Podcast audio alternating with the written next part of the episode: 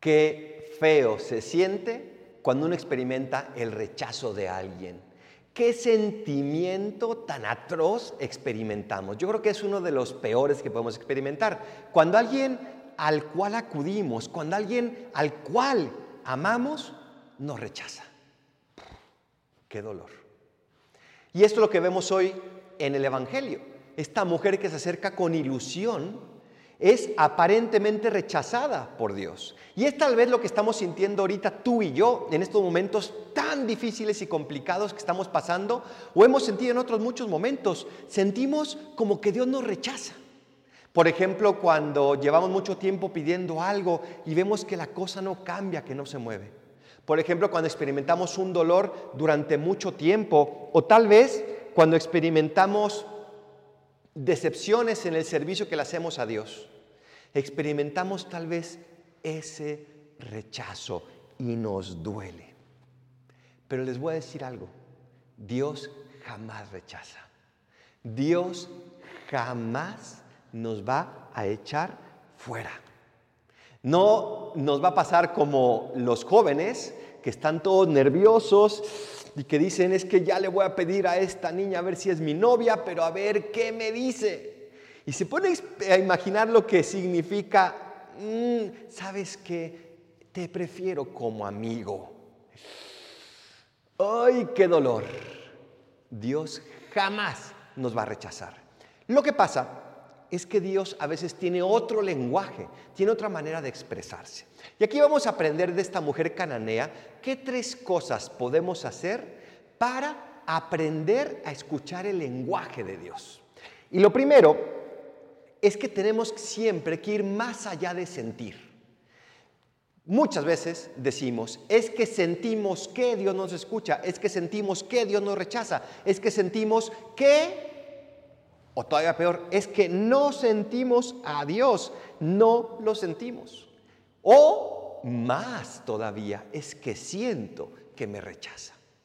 Hace poquito estamos viendo una película con los padres y en una escena llega el hermano mayor de un joven que está en la cárcel, que estaba perdido durante mucho tiempo, lo encuentran por fin en esa cárcel, va a visitarlo a la cárcel y cuando sale el hermano menor le dice, ¿quién eres tú? No te conozco. Y el mayor le decía, pero si eres mi hermano, ¿por qué me rechazas? No te conozco. ¿Qué te pasa? Guardias, llévenme de aquí. ¿Se puede imaginar el sentimiento de ese hermano? A veces así nos sentimos, pero Dios no nos rechaza. Porque puede ser que no lo sintamos, puede ser que no lo percibamos, pero eso es lo que está pasando.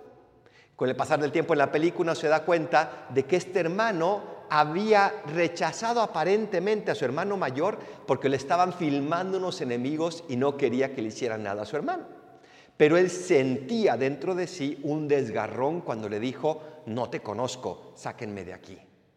Dios jamás nos rechaza. Lo que pasa es que Dios siempre responde de otras maneras que tal vez nuestros sentimientos no alcanzan a percibir. Y aquí viene el segundo consejo. Analiza tu presente.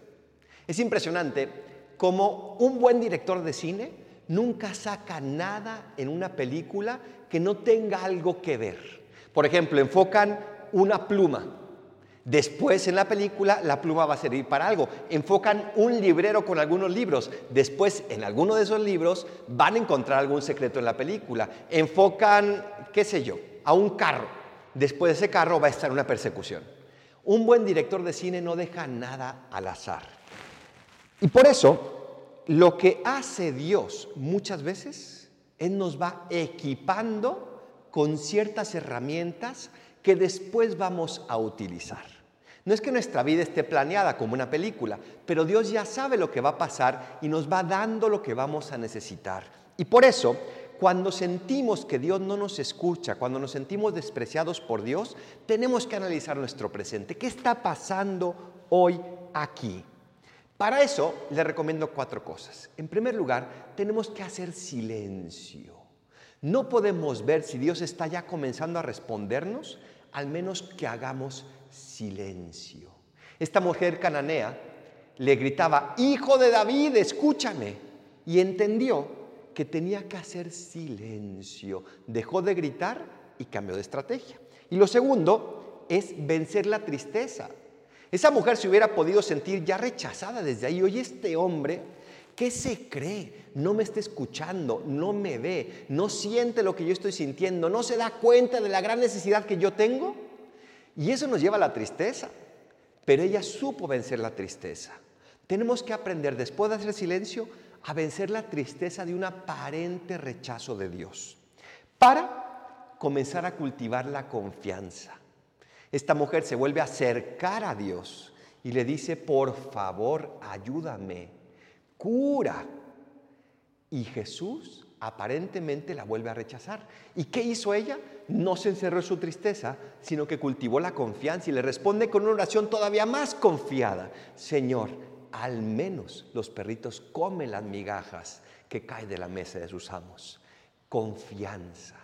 Cuando sentimos que Dios no nos está respondiendo, hagamos silencio, venzamos la tristeza de ese sentimiento y cultivemos el sentimiento de confianza para después poder decirle a Dios, sea lo que sea, confío en ti. Aunque sean las migajas, confío en ti.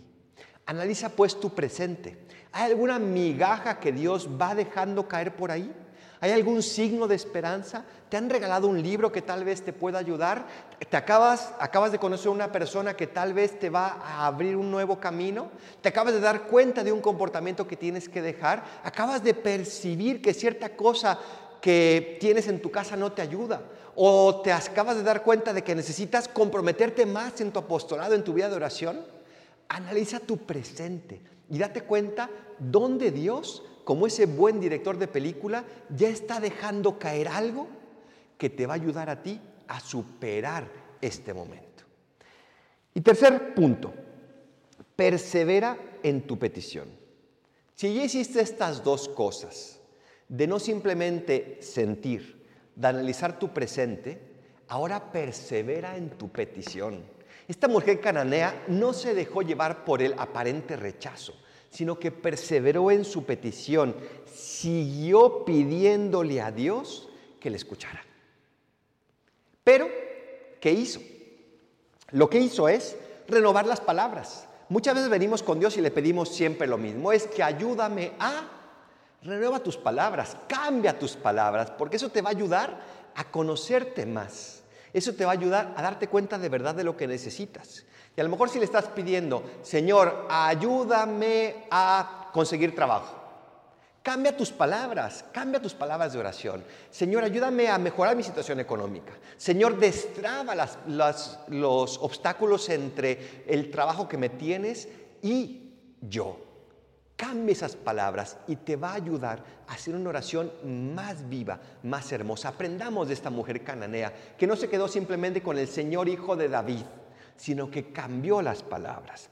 También sé más sincero, ábrele tu corazón, dile lo que estás sintiendo de verdad, dile lo que sientes hoy, dile si te sientes despreciado, que te sientes despreciado, pero que estás dispuesto a comer de las migajas. Abre tu corazón, dile a Dios lo que llevas. Y en tercer lugar, pídeselo con paz. Con esa paz de quien se sabe, aunque sea un cachorrito en manos de Dios. Pero todavía mejor, porque tú y yo no sabemos, hijos de Dios, bautizados y elegidos por Dios.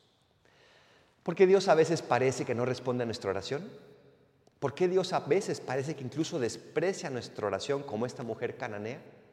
San Agustín lo responde así y nos dice que es porque tenemos que perseverar en el deseo de aquello que queremos, porque el deseo ensancha nuestro corazón y lo hace más capaz de recibir la gracia que Dios ya quiere darte. Dios nunca nos desprecia. Más aún, Dios siempre nos escucha y nos da aquello que más necesitamos.